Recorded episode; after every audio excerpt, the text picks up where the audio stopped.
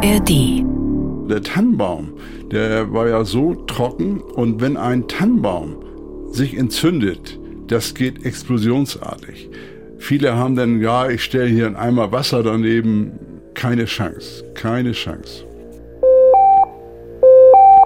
Hier ist mein Einsatz, der NDR Feuerwehr Podcast mit Merit Heuer und Torben Hildebrand. Normalerweise hört ihr uns ja alle zwei Wochen in der ARD Audiothek, aber wir haben uns gedacht, wir schieben eine Spezialfolge ein, extra zu Weihnachten und deshalb melden wir uns heute mal, ja, außer der Reihe. Denn Weihnachten kann ja auch einiges schiefgehen. Zum Beispiel im Januar 2018 in Buchholz in der Nordheide.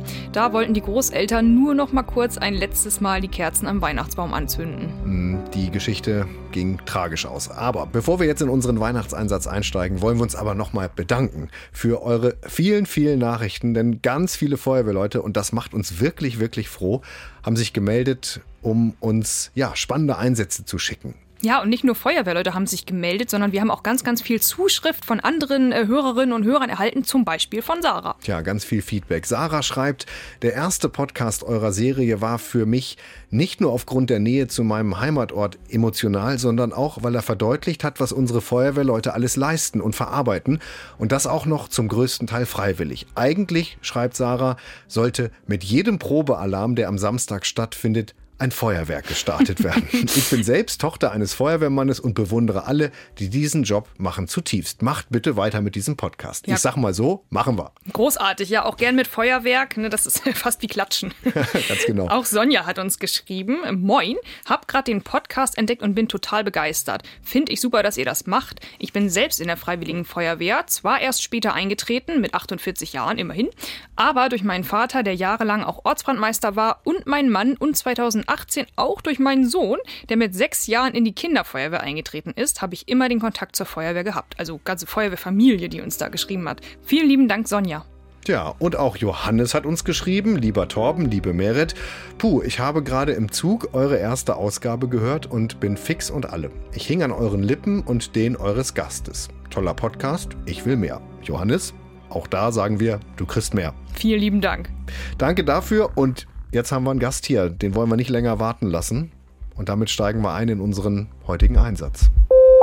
Wir begrüßen Joachim Behnke von der Feuerwehr Buchholz in der Nordheide. Moin Joachim. Ja, moin ihr beiden. Schön, dass ich mal hier sein kann und berichten kann, was so in Buchholz in der Nordheide los ist. Ja, und du hast uns einen schönen Einsatz mitgebracht, der, äh. na, der Weniger schön vielleicht, aber ich sag mal, interessanter Einsatz für andere, die den gleichen Fehler vielleicht nicht machen sollten. Du hast uns einen Einsatz mitgebracht, passend zur Weihnachtszeit, ne? Ganz genau, so kann man das sagen. Aber besinnlich wird's heute nicht, das schon mal als Vorwarnung. Nein, das Ergebnis ist nicht so schön, aber ist halt nicht mehr zu ändern. Mhm.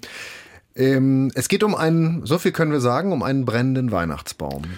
Im Januar Warum im Januar? Ja, also unsere Nachbarn, da wo das äh, passiert ist mit dem brennenden Weihnachtsbaum, die haben Enkelkinder, die waren seinerzeit äh, vier und sechs Jahre alt und haben gesagt, so traditionsmäßig, bevor der Weihnachtsbaum geplündert wird, machen wir ihn noch einmal an und dann wird das gemeinsam mit den Enkelkindern der Baum sozusagen geplündert. Das war Tradition. Mhm. In welchem Jahr sind wir? Wann war das Ganze? Das war 2018 im Januar und zwar am 16. Januar, das ist ein Dienstag. Unsere Nachbarin hatte die Kinder immer an einem Dienstag, weil da, äh, ich sag mal, der Schwiegersohn und Schwiegertochter auf Arbeit waren. Das war so ihr Kindertag. Und äh, das, die Woche davor, wo sie es hätten machen wollen, waren die irgendwie unterwegs. Also hat sich das nochmal eine Woche nach hinten verschoben, was ja sicherlich auch, ich sag mal, für die ganze Geschichte von Nachteil war. Je länger man wartet mit dem Weihnachtsbaum, je trockener wird er und je kritischer ist das auch. Hm, also Dienstag. Du bist zu Hause, wir sind in Buchholz in der Nordheide vor genau. den Toren Hamburgs. Man hört es übrigens auch an deiner Stimme, ne? So, wo, aus welcher Ecke dieser schönen Republik du so kommst. Ja, genau, ähm, aus der Nordheide. Genau, wir sind also äh, in einer Einfamilienhaussiedlung und plötzlich klingelt es bei dir an der Tür. So fing das ja. alles an, ne? Es war so, es war, ich sag mal, circa 17 Uhr und plötzlich war Sturmklingel bei uns. Ja, ich äh, zur Tür, meine Frau kam auch gleich mit, weil so, wer klingelt sonst so? Wir machen die Tür auf meine Nachbarin mit den beiden äh, Enkelkindern stand vor der Tür, keine Schuhe an, nichts. Ich sag, Brigitte, was ist, was ist los? Was ist passiert? Unser Haus brennt. Meine nächste Frage war sofort, wo ist Helmut? Wer ist also, Helmut? Helmut ist, Helmut ist der, der Ehemann. Und es ist ja so bei der Feuerwehr, wir haben, ich sag mal, Menschen, Tiere, Sachwirte. Als erstes geht einem sofort durch, äh, ist da noch jemand im Haus? Das war auch meine erste Frage. Ja, Helmut äh, versucht noch zu löschen. Oh. Daraufhin, ich sag rein, meine Frau hat sich gekümmert, hat auch gleich die Feuerwehr nochmal gerufen, wobei ich denke, da waren auch viele andere, die die Feuerwehr gerufen haben, aber lieber einmal mehr als zu wenig.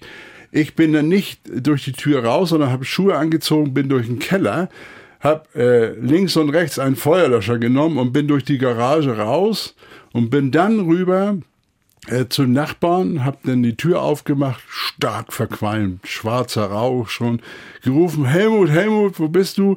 Der war aber in der Zwischenzeit die Treppe runter und ist durch die Garage, die zwar nur, ich sag mal so 50, 60 Zentimeter zu öffnen war, weil da auch Stromausfall war. Mm. Das kommt ja auch noch dazu, dass man irgendwo in die Falle läuft und kommt dann nicht raus.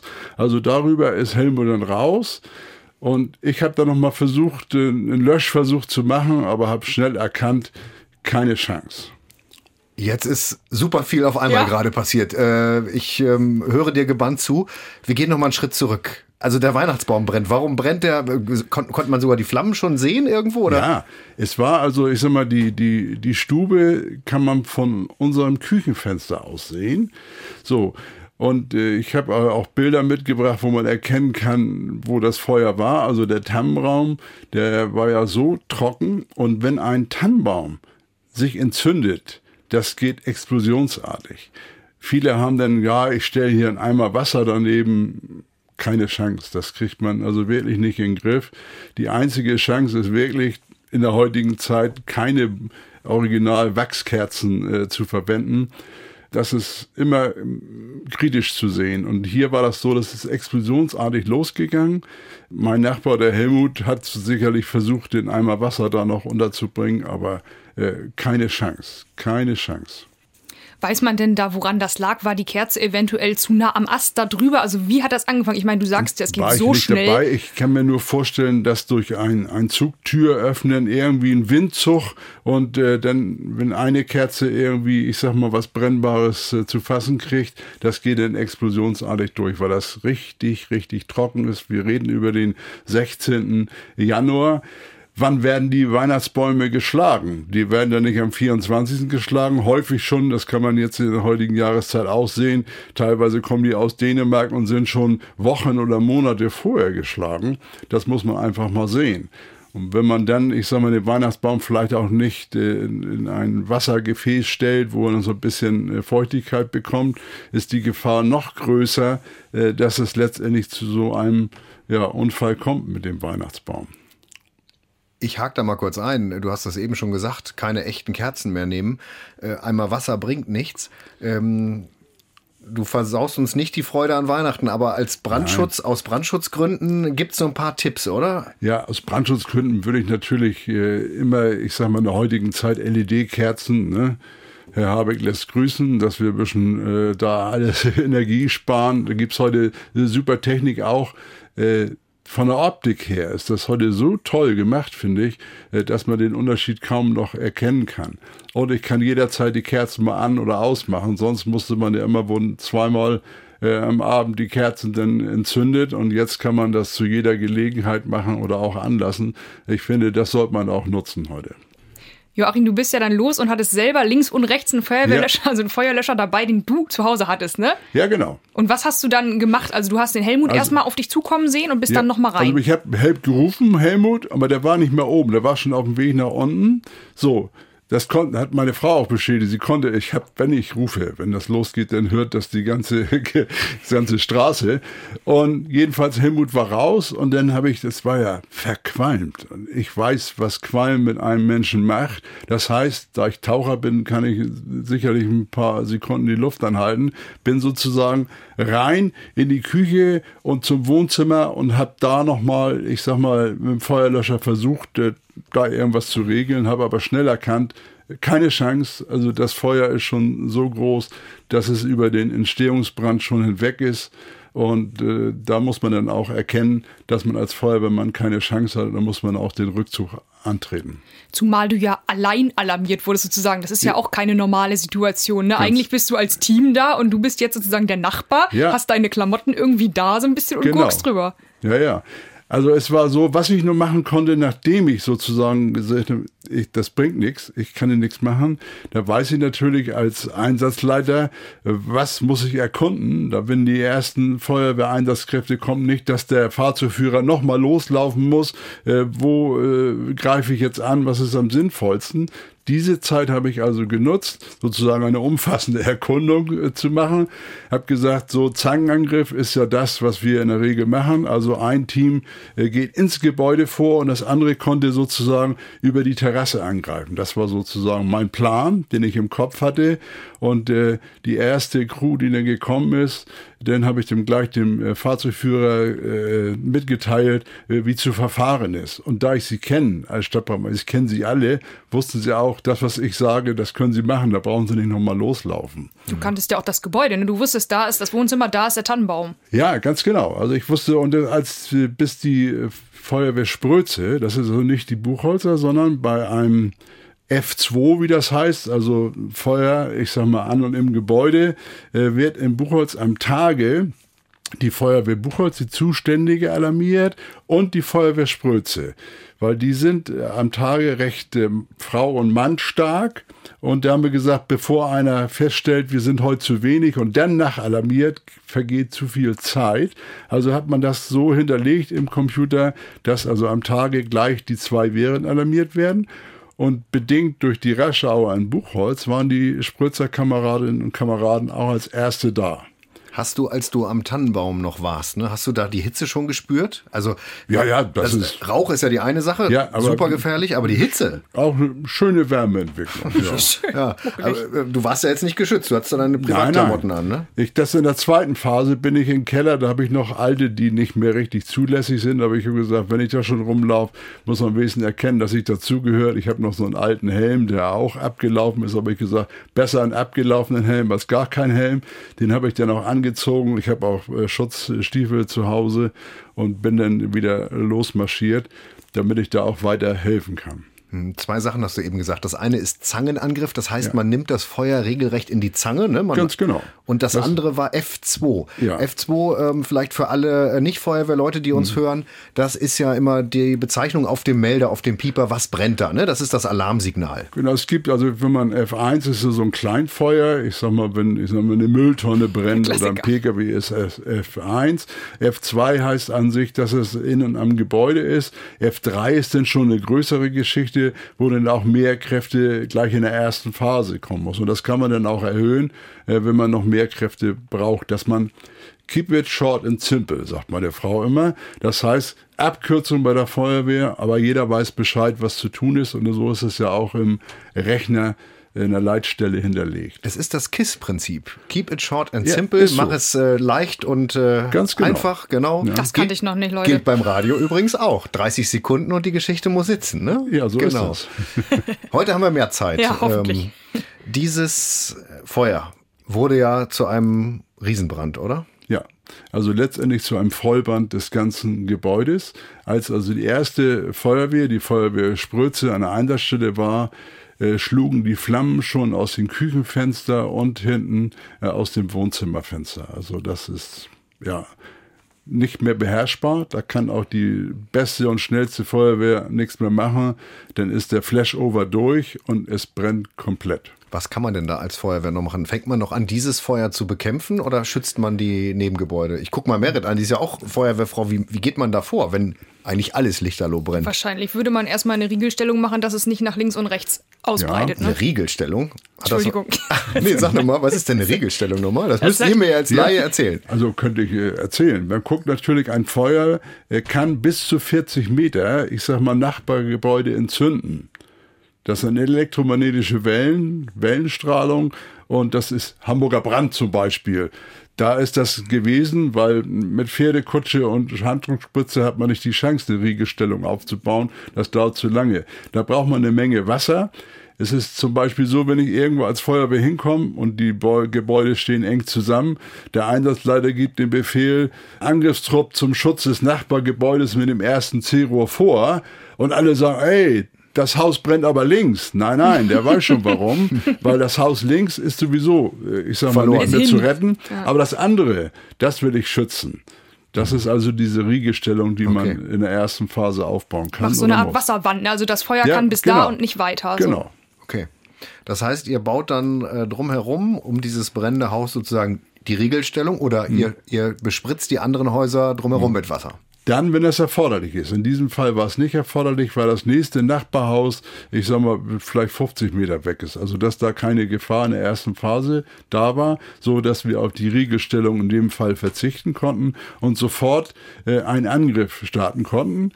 Wir haben Innenangriff ist das Mittel der Wahl, wenn wir irgendwie ran können, weil das am effektivsten ist, sind auch wirklich äh, die Kameraden über den Eingang unter PA natürlich unter Pressluftatmer zu zweit mit einem C-Rohr vorgegangen und der, die, zweite Crew das, der Wassertrupp, wie das denn so schön heißt, der ist dann von der Gebäuderückseite auch äh, ohne Atemschutz äh, läuft heute bei einem Brandeinsatz gar nichts mehr.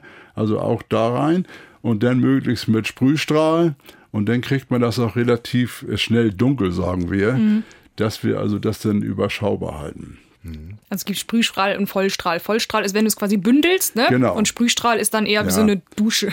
Also ich sage letztendlich, äh, zu meiner Zeit als Stadtbrandmeister habe ich immer gesagt, Vollstrahl nur, wenn der Stadtbrandmeister das genehmigt, sonst wird mit Sprühstrahl gearbeitet. Der warum, macht halt warum? mehr kaputt, ah, okay, ne? Also okay, gerade ja. beim Innenangriff oder wenn ja, du auch noch, die, die Frau steht neben dir, deren Wohnzimmer das ist, dann machst du da auch nicht alles nass drin, wenn du so Nein, nein. Also es ist schon wichtig, mit Sprühstrahl zu arbeiten, weil es erheblich effektiver ist. Und die Feuerwehrfrauen und Männer werden heute auch so ausgebildet, dass sie, ich sag mal, zum Beispiel drei Stöße an die Decke geben, damit erstmal die Temperatur runtergeht. Da gibt es verschiedene taktische Varianten, äh, die man da anwenden kann. Joachim, du hast ja schon gesagt, äh, Angriffstrupp und, und, Wassertrupp waren äh, in Action sozusagen. Wie ging es dann weiter? Ja, dann kam die Feuerwehr Buchholz, da kam auch der Brandmeister vom Dienst, der sozusagen zuständig war, hat die Einsatzstelle übernommen und kurze Zeit später kam das Buchholzer HLF, das als erstes fährt. Anschließend kam auch kurzfristig hinterher die Drehleiter, die gingen in Stellung. Mittlerweile hatte sich das Feuer so weit ausgedehnt, dass es im Dachstuhl schon drin saß, so dass die Drehleiter auch eingesetzt werden musste, dass wir vom Korb aus dort einen Außenangriff über die Drehleiter aufnehmen konnten. Drehleiter ist eigentlich ein schöner Begriff. Es ist keine Leiter, die sich dreht, sondern was anderes. Ein Begriff für unser Blaulichtlexikon. Da erklären wir immer Feuerwehrbegriffe für Nicht-Feuerwehrleute und Drehleiter schauen wir uns ganz kurz genauer an. Die Drehleiter ist das wohl markanteste Hubrettungsfahrzeug der Feuerwehr. Jeder Mensch hat dazu fast automatisch ein Bild im Kopf, wenn er an Feuerwehr denkt. Kein Wunder. Erste Aufgabe der Drehleiter ist schließlich die Menschenrettung. Sie wird aber auch für Löschangriffe verwendet, so wie in unserem Fall hier. In dem Korb, der vorne an der Leiter montiert ist, können Feuerwehrleute eine Höhe von mehr als 20 Metern erreichen und so zum Beispiel Menschen aus dem siebten Stock retten. Okay, zu retten ist nichts mehr. Wann ist dieses Feuer gelöscht oder wann war für dich der Moment, wo du gesagt hast, okay, dieser Einsatz ist vorbei? Also wir haben letztendlich vom Einsatzbericht her 22 Uhr waren die Kräfte weg, aber wir hatten vorher abgesprochen, wir gucken gerne noch mal bei so einem großen Feuer, gibt es da noch irgendwo eine Ecke, die wir nicht erkannt haben. Und da ich ja nun weiß, wie das funktioniert, hatten wir vereinbart äh, mit der Polizei um, äh, ich glaube, 23.30 Uhr, eineinhalb Stunden später haben wir uns nochmal getroffen. Und ich bin mit der Polizei zusammen durchgegangen und habe äh, das Ganze nochmal äh, kontrolliert und habe dann auch dem Einsatzleiter Rückmeldung gegeben, äh, dass das Feuer tatsächlich aus ist und äh, wir da keine Befürchtung haben müssen, dass wir nochmal ein zweites Mal zu dem Feuer ausrücken müssen. Das ist Worst Case für eine Feuerwehr, wenn sie zweimal zur gleichen Einsatzstelle fahren müssen. Das wollen wir nicht. Hast du dann sozusagen die Brandwache selber gemacht als ja. Nachbar? Ja, genau, ganz okay. genau. Mit Wärmebild oder hast du einfach so geschaut, ob noch irgendwie. Dann so. Ja, okay. Bei Glutnester, ne? Oder ja, ja. genau, okay. Ja. Die Enkelkinder, haben die das alles mitgekriegt? Ja. Ja. Oh. Was haben, äh, hält man denen die Augen zu? Bringt man die weg von der Einsatzstelle? Da denke ich ja dran. Ja, also ich finde, man, man unterschätzt die Kinder, finde ich. Die verarbeiten das ganz gut. Ich habe gestern noch mal mit meiner Nachbarin sprechen können und äh, auch die Frage gestellt, das ist ja jetzt wieder fünf Jahre vergangen, wie die Kinder, nein, da ist nichts nachgeblieben. Also die Kinder haben das gut verarbeitet, zum Glück. Sicherlich gibt es da Ausnahmen, wo man psychologisch dann auch unterstützen muss, aber in diesem Fall ist das alles äh, gut gegangen. Und ich muss auch sagen, meine Frau hat das Händchen, da vernünftig einzugreifen. Die wollten ja wieder zurück. Hat sie gesagt, überhaupt nicht, erstmal hier. Wie, die wollten ins brennende Haus ja, wieder? Erstmal wieder hin und gucken, ob sie noch irgendwas äh, ja. retten können. Das ist auch natürlich, aber da hat sie, ich sag mal, die Familie festgehalten.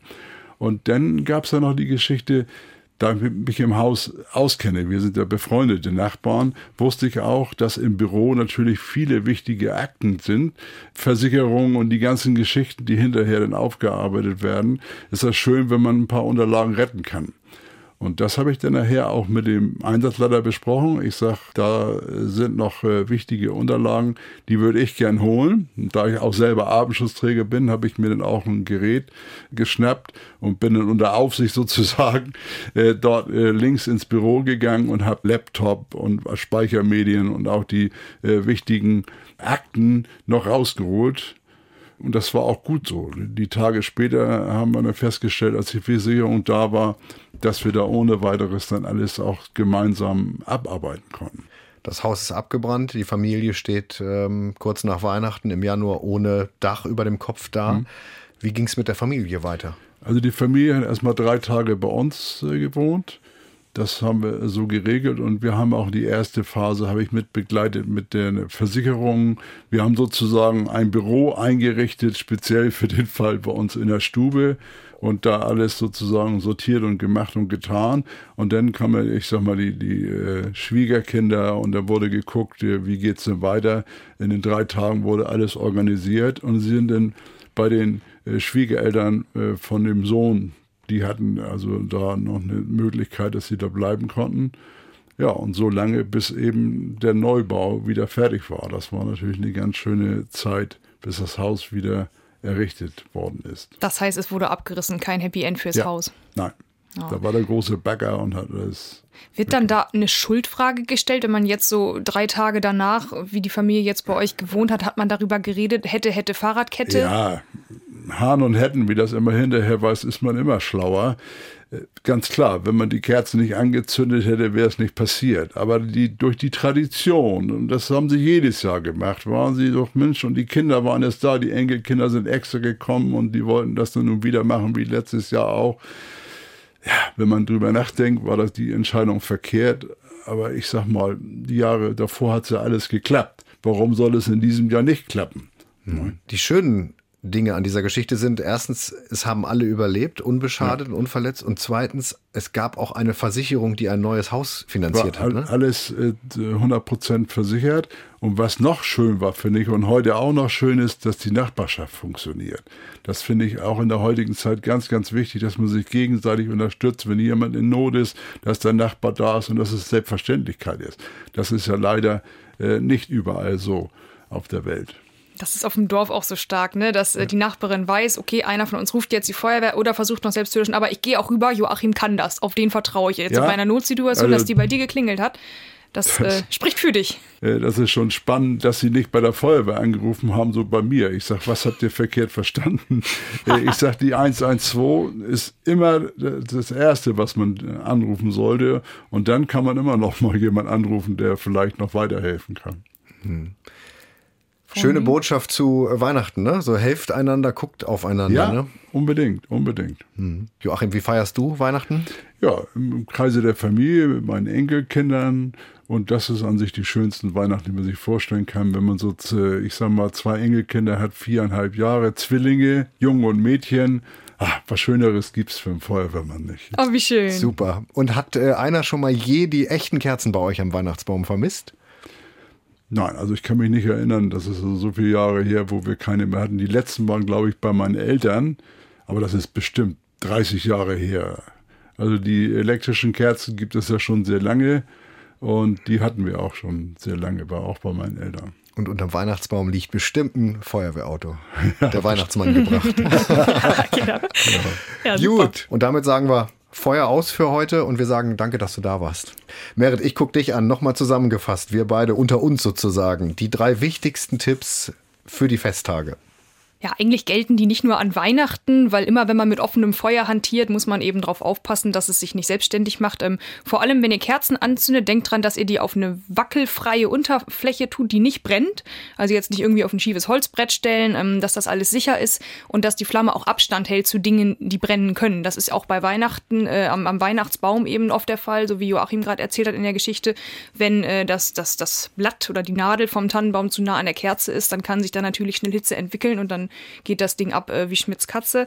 Ähm, ansonsten nicht unbeaufsichtigt lassen, niemals offenes Feuer unbeaufsichtigt im Raum lassen, auch wenn man mal kurz rausgeht, vielleicht klingelt's, man quatscht sich mit dem Nachbar fest und so und die Kerze ist äh, in der Stube immer noch an, dass man einfach auch bei kleineren Sachen nicht den Raum längere Zeit verlässt ja, und ansonsten kann ich auch nur unterschreiben, was Joachim gesagt hat, dass man einfach, es gibt schöne LED-Kerzen, die sind energiesparend, die sehen auch schön aus. Gerade, äh, man sagt es jetzt auch manchmal bei älteren Leuten, ist man sich manchmal ein bisschen, ein bisschen sicherer als Angehöriger, wenn man weiß, die haben keinen Adventskranz mit echten Kerzen, sondern mit LED. Da kann einfach so erstmal nichts passieren und das kann auch eine schöne weihnachtliche Stimmung ähm, hervorrufen. Ich äh, in meiner Generation kenne gar keine äh, brennenden Kerzen mehr am Tannenbaum tatsächlich. Also bin mit äh, elektrischem Licht sozusagen groß geworden am Weihnachtsbaum und ich habe das andere auch nie vermisst. Weil du so ein junger Hüpfer bist. Ja, genau, das wollte ich hören. Deshalb habe ich das gesagt.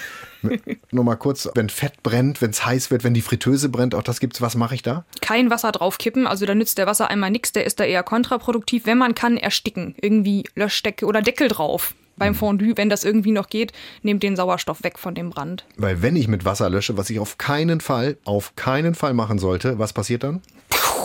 Ja, das geht ab wie eine Rakete, ne? Ja, genau. Mhm. Gut, jetzt aber Schluss äh, mit den Tipps für Weihnachten. Jetzt wünschen wir euch ganz, ganz zauberhafte Weihnachten, einen schönen Jahreswechsel. Dieses Jahr war spannend für uns bei Mein Einsatz, der NDR Feuerwehr Podcast. Wir haben ja ähm, ein neues Projekt an den Start gebracht und wir freuen uns, dass ihr alle so eifrig mitmacht und uns eure Einsätze schickt. Ja, und dass das Feedback auch so, so toll ist. Also ich bin total beeindruckt, wie viel positive Rückmeldungen wir bekommen haben, wie viele Leute das eigentlich regelmäßig hören und einschalten. Genau dafür machen wir es. Ganz genau. Bleibt bei uns, kommt immer heile von euren Einsätzen einsetzen, wieder, wenn ihr Feuerwehrleute seid.